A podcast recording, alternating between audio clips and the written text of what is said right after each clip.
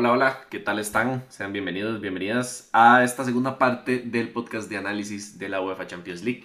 Yo soy Luis Zamora y si no han caído en cuenta y si no se han dado cuenta y si no escucharon el podcast anterior, Primero les recomiendo que lo vayan a hacer porque es el antecesor de lo que estamos hablando y básicamente hemos dicho cosas que probablemente se vayan a repetir aquí y este, ustedes no quieren estar mirando fuera del tarro, entonces si quieren eh, ponerse ahí como al día, vayan y escuchen otro podcast. Y este, si ya lo escucharon se van a dar cuenta de que cambiamos, hicimos un rebranding en el proyecto, ahora nos llamamos punto de partida, anteriormente LBZ Sports, somos básicamente las mismas personas con un poquito de agregados por ahí como Miguel Guerrero que nos acompaña el día de hoy en el podcast. Miguel, ¿cómo estás? Muy bien, Luis. Eh, muy feliz por estar aquí en este segundo podcast y muy entusiasmado con, con, lo que se viene. También están conmigo dos caras conocidas. El que perdió el Fantasy la temporada pasada es el primero.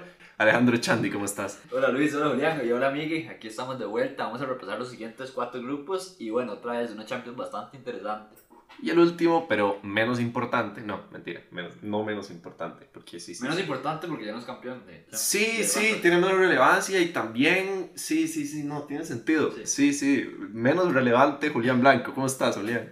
Eh, a ver, ¿por qué menos relevante? Bueno, menos relevante Alejandro Chandi, porque él es el que tiene el podcast de En esta habitación soy el único que gana al Fantasy. Bueno, muchachos, pasemos a que, No, no, no, no. Sí, comentarios. Es que, aquí, aquí, bueno, no, luego hablamos de, de la ética sí, sí, de Alejandro otro, Chandi. Otro, no, lo de Alejandro Chandi, vamos a, a, tener una sección espiritista con un filósofo que nos va a venir a hablar un poquito de cómo afrontar las dificultades de la vida y este, cómo perder todo último momento y recuperarse mentalmente de la situación. Pero ahora sí, bueno, ya sin más hablar de paja, pasemos al análisis de los grupos. El podcast pasado se nos hizo un poquito largo, tuvimos la presentación, tuvimos un poco menos de síntesis en los primeros grupos. Vamos a tratar que se haga un poquito más rápido, porque también hay que hablar del fantasy, entonces ahí se lo dejamos. Y bueno, empecemos con el grupo E. En el primer podcast hablamos del A al D, entonces bueno, síguele. Así es. Ah, sí, para la gente que no sepa el abecedario es A, B, C, D. Así es como funciona. E. Entonces ahí después. Sigue el grupo E, donde tenemos al campeón de Italia por primera vez desde el año 2011 el Milan es campeón de Italia. La última vez que el Milan fue campeón estaba Sidorf, estaba Gattuso, para que le hagan números. Y estaba Zlatan, eso sí. Pues bueno, continúa, aunque esté lesionado. El Milan es un equipo que se basa totalmente en la fortaleza defensiva. No hay algo muy nuevo. De hecho, es un equipo. Y, y si no lo creen eso, Julián, pueden ver el partido, el resumen del Sassuolo 0, Milan 0 de ayer, que estuvo aburridísimo, un bostezo. Y el highlight fue cuando el portero del Milan tapó el penal, nada más. Ahí es donde se celebran hasta los saques de banda y esa clase de cosas. Pero bueno, de verdad, el Milan, yo que sigo bastante la liga italiana, me cuesta recordar partidos donde al Milan le hayan hecho más de un gol. Así de sencillo lo pongo. Y de hecho, desde diciembre de la temporada pasada, prácticamente creo que solo perdieron un partido en liga. Entonces es un equipo muy, muy dominante porque básicamente no le anotan y con solo anotar un gol, pues bueno, ya saca rédito de eso. Y bueno, el problema del Milan justo va hacia el otro lado, que es que le está costando hacer goles. Zlatan está lesionado, Giroud sigue ahí, Rebic sigue ahí, pero es un equipo que en ofensiva depende muchísimo de Rafael Leao, que es el jugador más diferencial y al que deberían ponerle ojos de este equipo del Milan. Además, como no, de, bueno, de los defensas y del señor Mike Mañán, que fue el mejor portero de la liga italiana la temporada pasada y está a un nivelazo. Se le fue de que te la aire, Julián. Se me fue de que te la aire, ¿cierto? Eh, la contratación estrella del Milan llega del Brujas, que ya hablamos del Brujas el podcast anterior. Ya tuvo un debut muy bueno en realidad, jugando como media punta, o bueno, más un poquito detrás del delantero, entonces a ponerle ojo también. Ahora sí, el Chelsea, se acabó la era de Abramovich, empieza otra nueva era en el Chelsea, ¿verdad? Con nuevos dueños y demás cambia mucho la defensa, que era también la principal fortaleza del Chelsea. Ya no está Rudiger, ya no está Christensen. Llegaron Koulibaly, Cucurella. Es un equipo, vamos a ver, la media cancha es de lo, de lo más relevante. Cuando el Chelsea gana la Champions, los mediocampistas eran Jorginho, Kanté y Kovacic. Y básicamente dominaron a cualquier otra media cancha en esa Champions que ganaron. Sin embargo, Kovacic y Kanté no están teniendo pues los mejores momentos en cuanto a lesiones por ahí está costando mantener recambios, el equipo no está dejando buenas sensaciones y en otras palabras, pues el inicio de temporada del Chelsea, si bien tiene un equipazo, está dejando bastantes dudas y no está dejando los resultados que antes. El Salzburg, que se metió por primera vez en la historia y de hecho fue el primer equipo austríaco en meterse a octavos de final de la Champions la temporada pasada y le compitió muy bien al Bayern, de hecho el primer partido, Eh, como todas las temporadas, pues se le van 6, 7 jugadores de los titulares y tiene que volver a reconstruirse.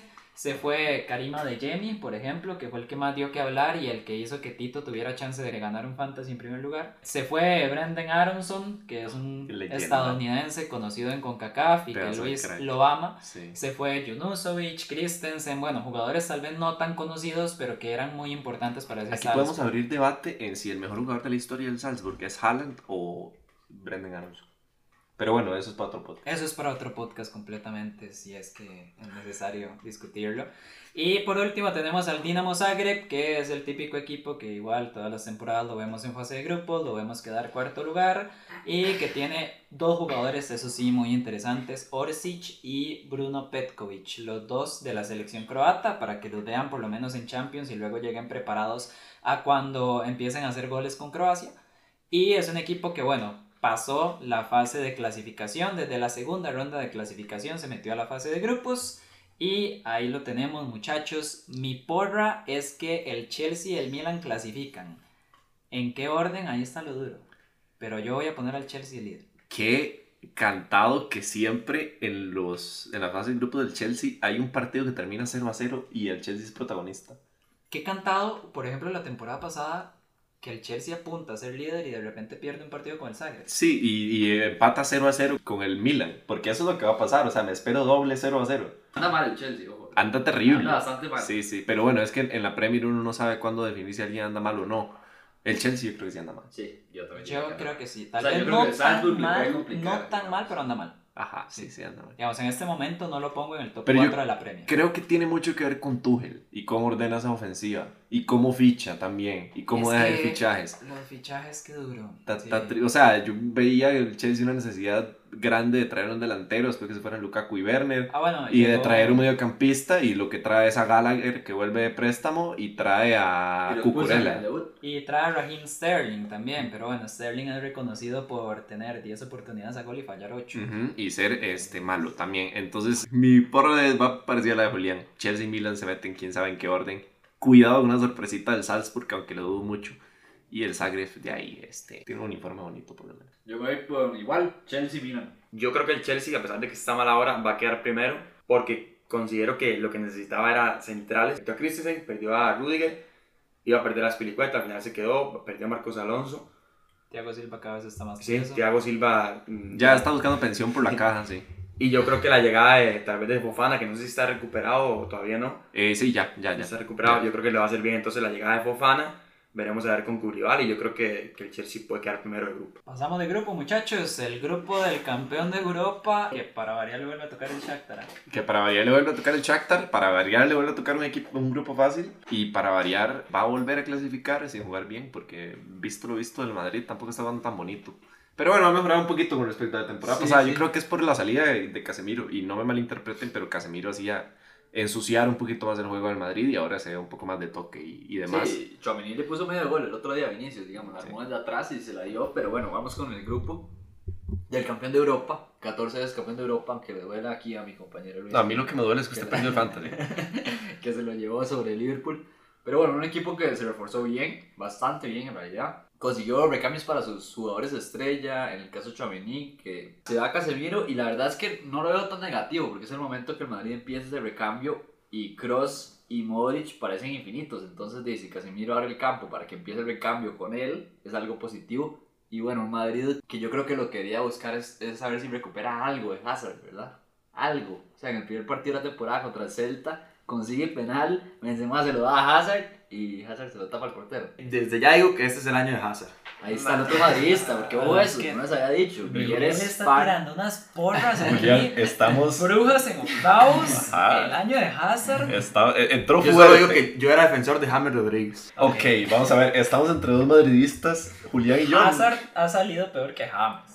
Ah, no, totalmente. No, no. Jam- James fue falta de regularidad totalmente, pero. O pero sea, Hazard es de los peores. lo, lo de Hazard es del ridículo. Sí, sí, sí. sí, es sí, más, sí, el o sea, peor. O sea, a ver cómo le Yo siento, yo siento que Hazard, obviamente, pues ha sido un fichaje bastante lamentable, pero ahora mismo, ahora mismo lo que le está condicionando es que el Real no se atreve a cambiar a, Sí. a jugar con un mediapunta, por ejemplo. Ajá, y, y, y Ancelotti es un jugador que confía en los que confía y, y no es un entrenador que se caracterice por rotar demasiado al equipo. Pero bueno, ahí vamos a otra cosa y es que el Madrid eh, de cambios esta temporada tiene a Ceballos, a Hazard y al Espíritu de Dios, ¿verdad? Porque no, nada. Rodrigo. no anda bien en media cancha. Camavinga, Rodrigo, sí, sí. a ver, es que Sí, pero Ro- Rodrigo es el parche ahí y hay que ver quién termina jugando por derecha. Porque O sea, si Valverde termina Valverde siendo... va a jugar por derecha. Ok, entonces Rodrigo es otro cambio, pero pierde un cambio en media cancha. O sea, El quedaría con una variante en media El cancha. problema de. Madrid es que qué pasa si se lesiona Benzema. Ahí está, eso es todo. No, eso sí. es todo. Ahí es donde Ahí entra está la operación Mariano Díaz. Ahí qué pasa, No, digamos. el suplente de Benzema este año, ya lo ha dicho Ancelotti, va a ser en Hazard de falso 9, que tampoco me parece a mí que sea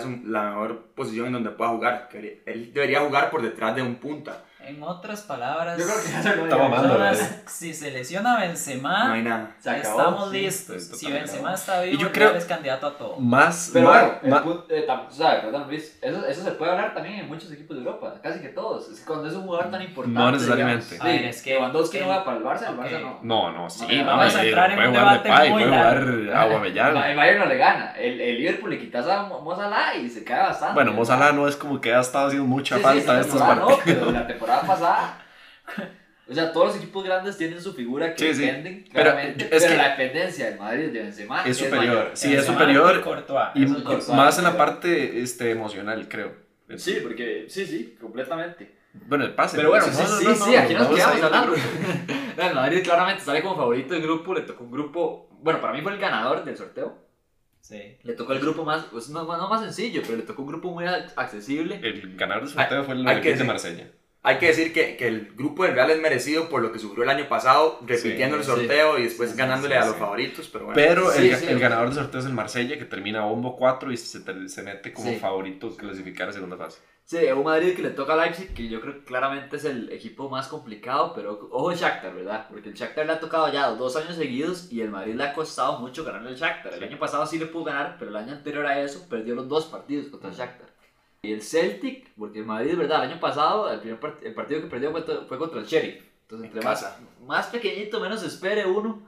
Y bueno, un equipo de Leipzig que No consiguió jugadores nada. importantes. Claramente vuelve Timo Werner, que está rompiendo. Metió triplete el semana. Aquí está el, el Timo Lover, el Luis Zamora. Y me ha servido cuando lo meto, me sirve. Sí, sí, no. el Leipzig, el problema que tiene en este momento es a dónde pone tantos jugadores de calidad arriba. que- El problema que tenía el Leipzig hace tres temporadas en media cancha lo está teniendo en ofensiva. Sí. El problema es que ya no tiene media cancha. Ese fue el problema, exactamente. Entonces yo no sé si iba a jugar con cinco delanteros. Y bueno, claramente, como dice Miguel, el jugador a seguir de Leipzig es Nkunku, que la sigue rompiendo y que el Madrid lo tiene que fichar la próxima temporada. Fue el mejor jugador de la liga alemana la temporada pasada y si no me equivoco, creo que solo Benzema participó en más Sí. goles en toda la Merecidísimo, temporada. que él. merecidísimo. O sea, el año sí, de Nkunku fue brutal. Esa reconversión a segundo punta este, fue, fue brutal, porque recordemos que en Kunku venía siendo como un mediocampista más de enganche, que incluso tenía labores defensivas con Nagelsmann. Y, y bueno, se reconvierte tras la- el mal nivel de, de Poulsen y la, la salida de, de Timo de Werner. Timo Werner a un segundo punta, básicamente un delantero que terminó, bueno, rompiéndola. Y Sí, y claramente es el jugador a seguir y claramente Leipzig tiene una dependencia de lo que puede hacer en Nkunku. ya no tanto. Bueno, y ya, A Julián acaba de decir que es el segundo jugador después La de Benzema con es más atribuciones. Pero es la temporada pasada sí. La temporada pasada Leipzig estuvo muy muy mal y Ujú. hasta que cambiaron de entrenador, que llegó Tedesco, fue cuando empezaron a ya como a tener más identidad otra vez. Entonces hay que ver si, si, si sigue la buena dinámica con Tedesco, que es el nuevo entrenador, o si más bien va a volver a pasar lo de la temporada pasada. Bueno, yo creo que es hora de pasar Sí, a de una vez tiremos las predicciones. Yo me voy con Madrid número uno y Leipzig de, de segundo. grupo. retweet. Madrid y Leipzig también. De hecho, el Celtic lo pongo de tercero Sí, porque el sí, Shakhtar, eh, nada más para cerrar, para los que no sepan, el Shakhtar por todo ese conflicto de Ucrania y Rusia, claramente los jugadores llevan ocho meses sin competir. Entonces, los jugadores que no son ucranianos, obviamente lo primero que hacen es buscar otros equipos para poder irse a jugar y no estar ocho meses parados.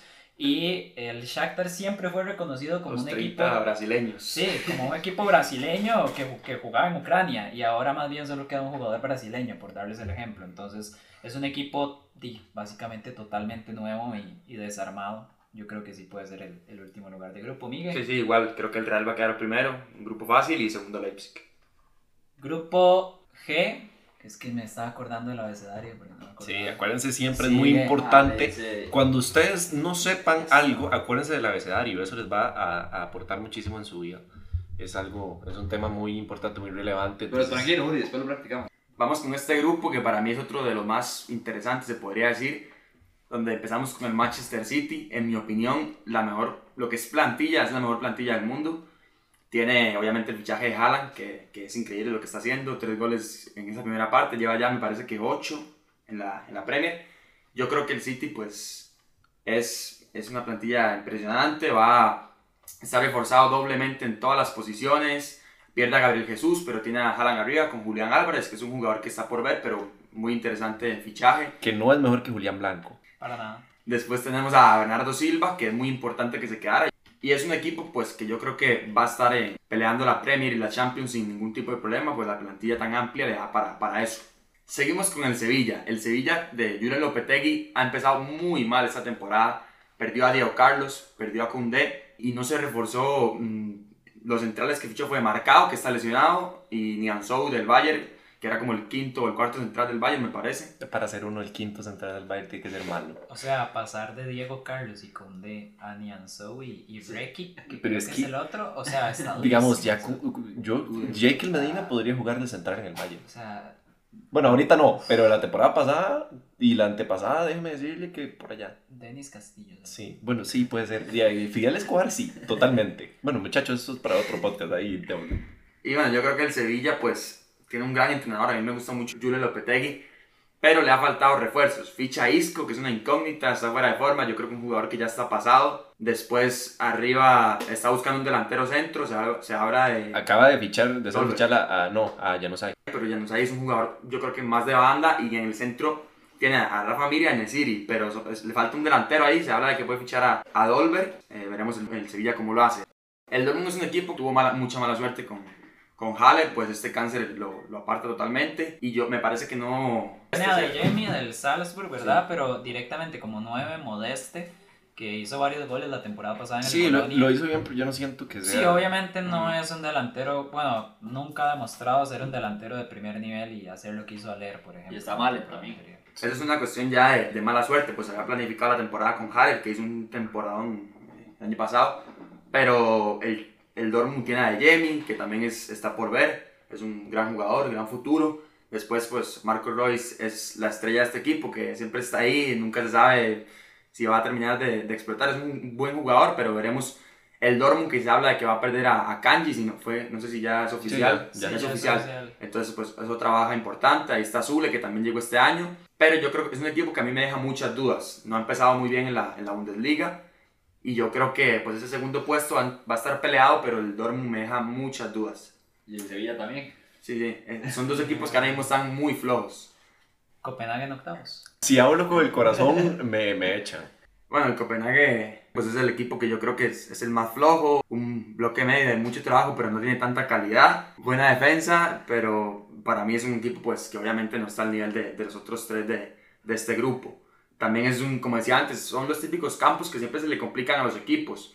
Me tiro una vez con la, la predicción de este grupo. Yo creo que el City pues va a quedar primero fácil. Y creo, es que veo al Dortmund muy flojo y yo creo que el Sevilla pues a pesar de que no ha tenido un gran mercado de fichajes, a ver si se recupera marcado y la defensa se pone un poco más sólida, pero yo creo que el Sevilla va a quedar segundo. Yo, cualquier cosa que no sea el City con, a ver, son 18 puntos, sería una sorpresa. Y yo más bien pongo el Dortmund. Yo sí le tengo un poquito más de esperanza. Eh, siento que es un equipo más dinámico, que está en un mejor momento. Y una contratación que me gusta mucho es la de Schlotterbeck, que es defensa, era defensa del, del Friburgo la temporada pasada, pero ahorita está siendo titular con la selección y pues bueno, es uno de los defensas más prometedores del fútbol alemán, de los pocos defensas prometedores que existen en Alemania. Entonces, eh, yo pongo al City, sí, con el pleno de, puntos, pero el Dortmund sí lo pongo ahorita por encima del, del Sevilla. Sería un poquito arriesgado hablar de que el Copenhague clasifique. No lo voy a hacer. Pero sí me voy a arriesgar a decir que el que quede fuera entre el Dortmund y el Sevilla queda último. Porque creo que el Copenhague se le va a hacer este, complicado a los equipos ir a visitar Dinamarca. Como siempre se hace. Y me encanta el estadio de, del Copenhague, por cierto, con la paredcita bella donde ponen el escudo. Muy bonito. Creo que va a pasar el Dortmund. Ojalá el Sevilla quede fuera de cualquier competición europea. No nada personal contra España. El Sevilla no me gusta. Sí, pero por mi parte, si estuviera Naime Emery, diría que pasa el Sevilla de segundo, pero como no está, me voy con el Dortmund y su equipo joven que, que le veo más a futuro que presente. Igual el Dortmund debería irse en octavos, ¿no? Sí, Como- es- Sí, es- sí, depende sí, del... claro, o sí, sea, claramente. si le toca la Eintracht Frankfurt, al rato y no, pero ajá, Bueno, si es que la Eintracht Frankfurt clasifica. no va a primero, clasificar. Ya le digo yo a usted que no va a clasificar y también le digo que vamos a pasar a analizar el último grupo antes de ir con una breve reseña, explicación, Otro- análisis de... el- Otro gol de tiro libre de Blajovic, igualito dicen. Otro gol de Blajovic. Ok, hablando de Blajovic, vamos a pasar a analizar el grupo H. Julián ahí nos ayudó antes con el abecedario. Empezando con el París. El París tiene algo que no tuvo la temporada pasada. La temporada pasada tenía el mejor equipo de Europa, pero no tenía sinergia entre los jugadores. No había nada que pudieran este, hacer en conjunto, digamos, que no fuera tirar una bola a Mbappé a correr. Y este año resulta que Neymar y Messi están opacando a Mbappé. Y eso es brutalmente bueno, porque en el momento que dos jugadores lleguen a opacar a Mbappé, significa que este, están haciendo más de lo que hacía Mbappé las temporadas pasadas. Y eso es mucho. Ficha muy bien en medio campo. Ficha Renato Sánchez. Este, deja ir a Ander Herrera, que eso es algo que no me gusta mucho. Pero... Deja ir a Leo Paredes, a la Juve. Sí, pero, pero también se trae a Fabián Ruiz y a Carlos Soler. Entonces, eh, o sea, tiene muchísima generación de juego en media cancha. Se va Draxler también para el Benfica, que ahorita vamos a hablar del Benfica. Y, y creo que el- el- el- lo más importante del París es que logra que sus jugadores estrella se acoplen al equipo, a la idea de Galtier. Importante también que Sergio Ramos tenga regularidad y lo está haciendo, lo está haciendo muy bien y eso le permite a los laterales de subir bastante, que Hakimi está en muy buena forma también, de hecho, es que eso es porque Galtier, que bueno, quienes no recuerdan, el equipo que le ganó la Liga Francesa al París hace dos años fue Lille. Terrible Y el Lille en entrenador Champions. era Galtier. Mm. Y bueno, Galtier con la línea de tres que está usando en el París, pues la verdad tiene mucho sentido. Sí. Juega Ramos, Marquinhos, Kimpembe, los, los carrileros pues ya pueden tirarse más al ataque y no preocuparse por defender. Messi y Neymar igual pueden jugar juntos con Mbappé. O sea, es una idea que tiene bastante sentido y que de momento pues está dando resultados. Sí, yo quiero decir que, que se nota, de verdad que ahora sí es un equipo más compacto con la llegada. Me parece que el director deportivo, Diego Campo, me parece que se llama. Mbappé. Sí. Pero yo creo que ha fichado, no como otros años, fichar nombres, ha fichado jugadores que, que sí son sólidos en el centro del campo, Vitiña, Fabián Ruiz, Renato Sánchez, Carlos Soler, Mukiele, jugadores que complementan muy bien el equipo y el único problema que le veo es esa, esa disputa ahí de egos entre Messi y Neymar contra Mbappé, pero no creo que le afecte mucho, la verdad. Lo más que pasa es que echan a Messi. a De hecho, ya por ir cerrando, lo de Vitiña es muy llamativo, porque Sí. cuando en pretemporada empieza a jugar de titular, todo el mundo dice, bueno, seguro es como una prueba y no se va a mantener, pero bueno, está jugando muy, muy bien y probablemente sea titular, o bueno, tiene pinta de que es el, el que, el que tiene en este momento la titularidad del equipo junto a Berratti. Pasemos a la Juve, porque ya hablamos mucho del PSG. La Juve es un equipo que pierde más de lo que gana y eso que ficha bien. Ficha Di María, Ficha ficha Kostic. Bremer. Ajá, pero es que pierde a Delict, se va a Chiellini. Y lo que tiene atrás no es muy bueno. Sabemos que la portería no es muy sólido. Empieza a reconvertir de nuevo el entrenador a cuadrado de extremo y eso hace que pierda. Sí, y, y, Ah. o sea, me parece que la, la Juve es un equipo que defensivamente venía mal y se va al mejor defensa. Cuadrado fue el mejor jugador de la Juve la temporada pasada, ¿verdad? Y lo lleva haciendo Sí, ya sí. bastante. Y se Sí, va para mí bastante, el sí. que era el mejor jugador de la Juve y el que me diga lo contrario, vamos a tener una disputa interesante, que es Pablo Dybala, que cada vez que estaba en campo marcaba diferencia real y lo está haciendo ahora con la Roma. Y bueno, la Juve, si bien es cierto, trae jugadores importantes, no refuerza esa media cancha hasta ahora que traen a Paredes. Sigue con Rabiot, lo cual me parece muy mal. En la defensa lo que trae es a, a Rugani, que termina su préstamo, y a Bremer, que si bien lo estaba haciendo bastante interesante en el Torino, termina siendo como un fichaje de relleno. Para mí, para mí lo de Bremer sí puede llegar a ser muy Sí, importante, a mí pero obviamente depende del jugador, pero la temporada pasada que tuvo fue excelente, entonces, a ver, debería ser un jugador que llegue a suplir bien. El problema es que con la Juventus eso últimamente no pasa. Sí, y tiene la ventaja de que Vlahovic está súper encendido. Entonces hay que ver, creo que en ofensiva es un equipo imparable, pero en defensiva es muy fácil de, de contrarrestar. El Benfica, este, normalmente, de los equipos que denominaríamos sorpresa, para mí este año no. Em, se le va a Darwin Núñez, tiene, bueno, tiene varias bajas en, en ofensiva, pero también se va a Yaremchuk. En defensa se mantiene básicamente lo mismo. Es un equipo que tiene bastante profundidad por las bandas. Bueno, gana mucho con Enzo Fernández y con, y con David Neres, que es una de las incorporaciones más importantes del mercado. Y del Maccabi Haifa, este, en muchas muchas gracias por A participar. ver, ese es el típico equipo del que nadie sabe. Sí, sí, sí, es, es el sheriff de la temporada Sí, pasada. pero no, el sheriff, por lo menos eh, la gente así, así como campañas en TikTok de que quería ganar el sheriff, no, ahora no hay nada. De Israel, Sí, sí, a ver. puro, is- puro jugador de Israel, digamos. Vienen de segunda ronda de clasificación. Le ganaron al Maccabi Tel Aviv al al la liga. Partido duro ese, sí. A la Estrella Roja. No, no, sacaron buenos equipos. A ver, pues, pues se han Sí, ganado sí. el lugar. Sí, sí, sí, y en liga terminan líderes de la campaña regular y líderes de la fase final, que en, en Israel se juega fase regular y fase final, más o menos lo que se hace en Liga Promérica, solo que sin que la liga pierda la final. Y este, sí, así se mete el Maccabi Haifa. Y ya ese es el resumen que tenemos de las de los grupos de la Champions. Creo que para todos pasa el París y la Juve Sí, en ese orden. y el Benfica a Europa League. De hecho, yo la temporada pasada, cuando todo el mundo decía, "Ah, es que ya llegó Messi, y ahora sí, y ahora sí, y yo decía, no, es que No. el, el París no tiene cara de nada, no, sí. no tiene una identidad ni nada. Con Galtier no estoy diciendo que la tenga, Sí, pero bueno, al menos se ve que va como por un mejor camino. Yo he de decir algo que si este año no es el del City o el del París, ya no tienen cuánto. Si no es el del City, la verdad Sí. es que ya... Muchachos, momento importante. ¿Quién gana la Champions? A ver, yo diría que tiremos candidatos. No, no, no, no, no. Sí, Tiramos sí. ganador de Champions. Candidatos Ah, sí, hay muchos. ganador. de temprano, Champions muy temprano. en No, no, no, muy no. temprano. Sí, Podríamos tirar uno ahora y, y uno más Sí, sí, sí, obviamente lo vamos a ir haciendo sí, periódicamente. Sí, sí. cambiar. Pero Eh, es para que la gente diga, vea, este madre la pegó desde el principio. Uf, es que me puedo dejar llevar por lo que... Sí, es que no sé, no sé si quiero decir lo que yo Manchester quiero o decir lo City, que pienso. Manchester City. Manchester City. Yo obviamente espero que sea el Real, pero creo que ese año es el año del PSG. Yo voy con Miguel.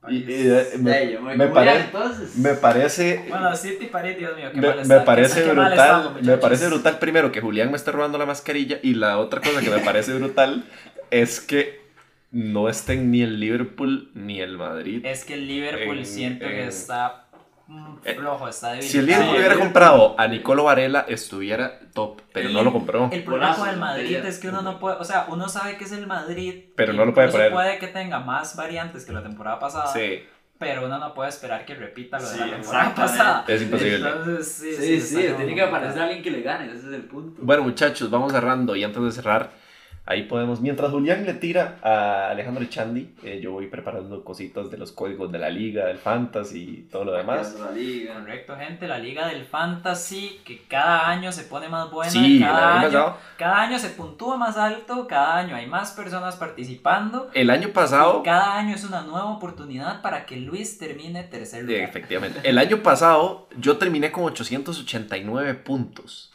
que eso es una vulgaridad. Y fue Y tercer lugar. fui tercer lugar. Sí, exactamente. Entonces, eh, para que sepan, llevamos tres años haciendo desde la Cuatro. primera vez. Bueno, este sería el cuarto, ¿no? Sí. Sí, este sería el, el cuarto año que hacemos eh, Fantasy de Champions. Los primeros dos, eh, ¿quién ganó, muchachos? Julián Blanco. Claro que sí, muchas gracias. Y la temporada pasada, cuando Alejandro Echandi, ojo, se viene, se viene. Alejandro Echandi era el mejor jugador de Costa Rica. Ustedes, ustedes se metían a la lista de Costa Rica y el número uno decía Sisu 2001. Decía Grande, Alejandro grande. Echandi.